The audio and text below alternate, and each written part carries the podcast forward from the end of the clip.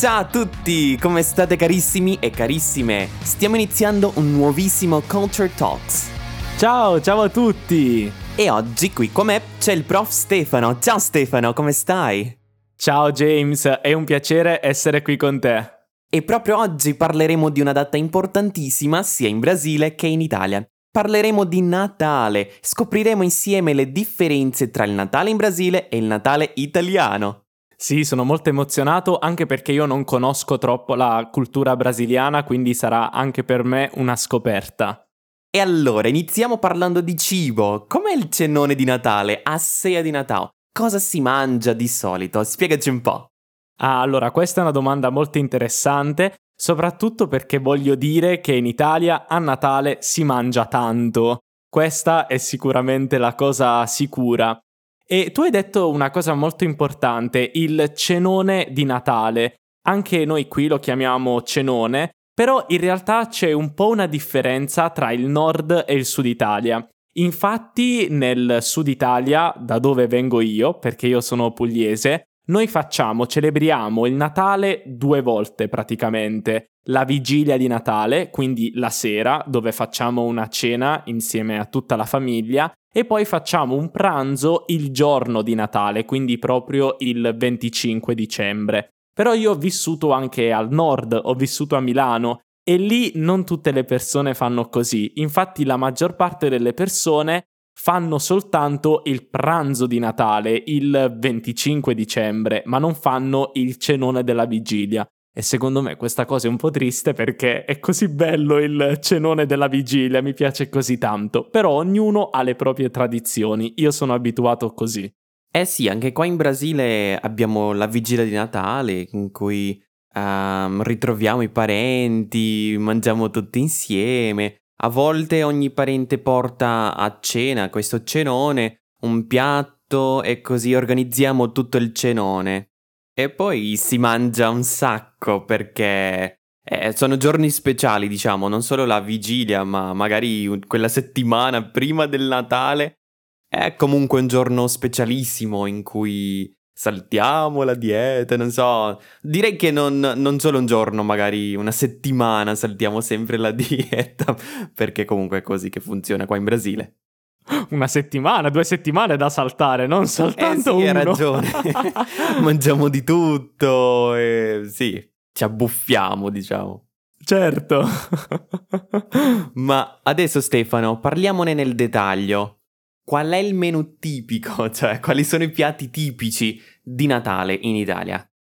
Allora, questa è un'altra domanda interessante a cui non so darti una risposta precisa, questo perché, anche se in Italia ci sono molti piatti tipici che mm, vengono mangiati in momenti specifici dell'anno, non è così per il Natale. Infatti ogni regione, anzi ti dico la verità James, ogni città ha le proprie tradizioni. Quindi il menù della, del cenone di Natale o del pranzo di Natale varia davvero tantissimo da città a città. Diciamo che generalmente si mangia eh, il pesce alla vigilia, invece il giorno di Natale si preferisce mangiare la carne e poi abbiamo anche alcuni piatti tipici, come per esempio le lasagne a ragù, oppure i tortellini in brodo, soprattutto nella zona dell'Emilia Romagna. Uh, però, per esempio, nella mia città, uh, e questa davvero è una cosa solo della mia città, se dite questo a un altro italiano probabilmente non lo saprà, Mangiamo la zuppetta, che è questo piatto tipico fatto con il pane abbrustolito, il caciocavallo, eh, il, il, tacchino. Quindi comunque è, mm, diciamo, un, una cosa solo della mia città e, e ci sono tantissimi altri esempi così per le altre città italiane. Quindi è davvero difficile eh, trovare un menù che accomuna tutta l'Italia, possiamo dire. In Brasile invece è, magari è più, è più, comune, c'è un menu più uh, comune a tutte le persone. Allora, Ste, penso che succeda lo stesso qua in Brasile riguardo principalmente a questa questione di ogni famiglia preparare il suo cenone in modo diverso, ma anche così quando mm-hmm. stiamo pensando a un cenone di Natale alcuni piatti finiscono per venire sempre subito nella mente di molti di noi brasiliani. Ad esempio il salpicão, che è una specie di insalata con pollo tagliuzzato, E poi ci sono tanti piatti di riso, ad esempio a Hoesa Grega, che è un piatto molto colorato, c'è anche la farofa, che è un contorno famosissimo qua in Brasile a base di farina di manioca. E ovviamente non può mai mancare il pollo rosso proprio al centro. Ma ti dico, Ste, una cosa è certa. C'è sempre molto cibo, cibo in abbondanza. Proprio perché il giorno dopo quello sarà anche il nostro pranzo, come diciamo in Italia, sì? Gli avanzi. Oh, certo, gli avanzi, no? Gli avanzi sono una delle cose più importanti perché dopo il 25, il 26, il 27 si continuano a mangiare gli avanzi del cenone della vigilia, no? È incredibile questa cosa. È come si dice qua in Brasile, non si spreca mai il cibo, no? Ah, e, e certo, il cibo deve finire perché il cibo non si spreca e non si butta mai, ovviamente, questo è importante. Ma Ste, una cosa che mi ha destato la curiosità veramente riguarda il fatto che voi mangiate il pesce, sì, come un piatto principale. Noi di solito mangiamo il pollo arrosto, sì. Ma diciamo, dipende in Italia, dipende dalle famiglie. Io, per esempio, con la mia famiglia non sono troppo abituato a mangiare il pesce, però ci sono tantissimi miei amici che lo fanno. Quindi c'è più libertà, possiamo dire, su, cioè, o mangi la carne o mangi il pesce, c'è più flessibilità. Però sicuramente una cosa che secondo me non manca mai è per esempio la lasagna o comunque la pasta, questo si, si, si fa sempre, o i dolci anche. I dolci forse riusciamo a trovare qualcosa di più comune a tutta l'Italia. Sono sicuro che tu conosci il, il panettone e il pandoro. Eh sì, certamente. Direi che il panettone e il pandoro sono i dolci natalizi italiani più conosciuti al mondo, no? Sì, sì, esatto, esatto. I dolci sono più, posso dire che uh, è, è, è, diverso per i dolci, perché se non c'è un menù fisso per quanto riguarda proprio il pranzo o la cena, per i dolci abbiamo dei dolci davvero italiani natalizi, appunto come il panettone o il pandoro. E conosci la, la grande, il grande litigio che c'è tra gli italiani sul panettone e il pandoro? Ma no, dai, raccontaci. Ok, questa è una cosa molto interessante perché eh, a Natale, durante tutto il periodo natalizio, eh, gli italiani si schierano in due squadre, la squadra panettone e la squadra pandoro. Oddio. Perché Team questo? panettone esatto. e pandoro, sì. esatto, ma sai perché? Perché il panettone ha una peculiarità che a molte persone non piace. La frutta candita e l'uvetta passa. Oh mamma, non ci posso proprio credere, anche qua in Brasile c'è questa polemica. Sì? Sì, sì, l'uvetta, la ami o la odi? Anche, quindi anche lì si usano questi, questi, uh, queste cose che si aggiungono ai dolci come l'uvetta, la frutta candita, l'arancia candita, sai? E a molte persone non piace questo.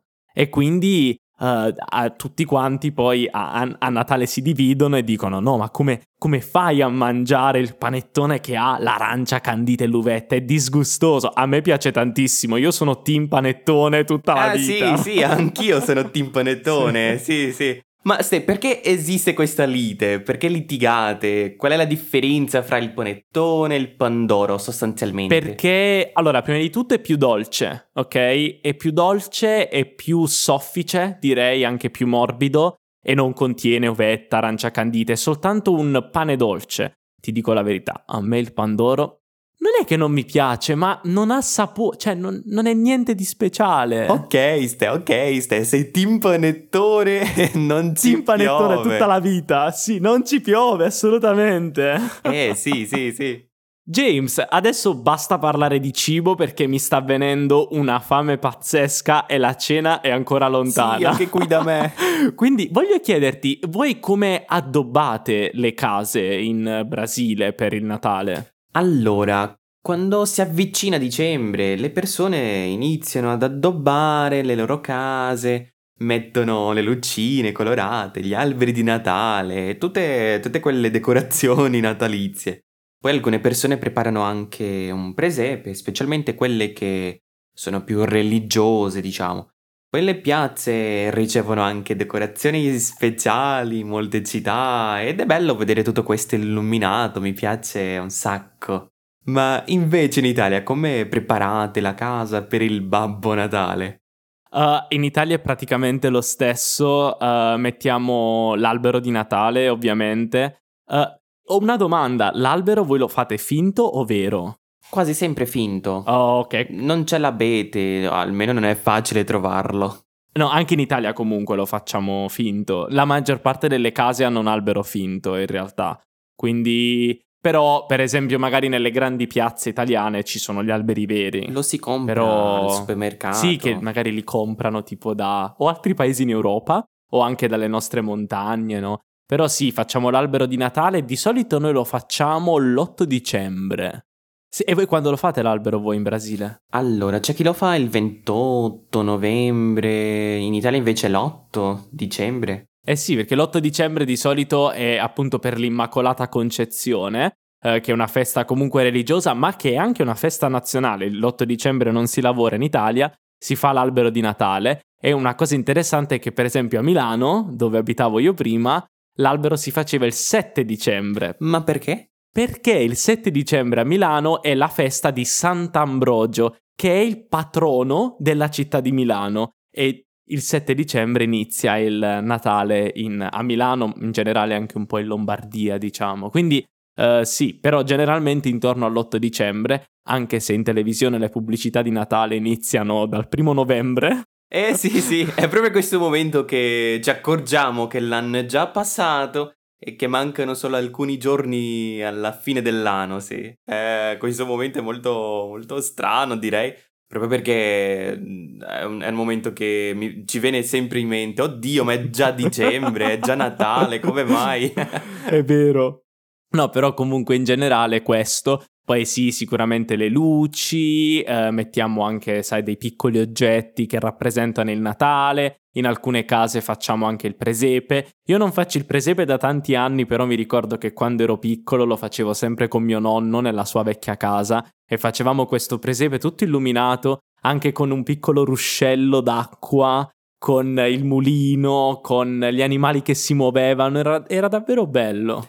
Eh, che carino ste. Anch'io ho dei bei ricordi di quei tempi in cui addobbavamo la casa tutti insieme, io e i miei genitori. È sempre una tradizione, sì, preparare la casa per il mese, per il Babbo Natale. Sì, certo. Arredare tutto è proprio un momento per stare insieme.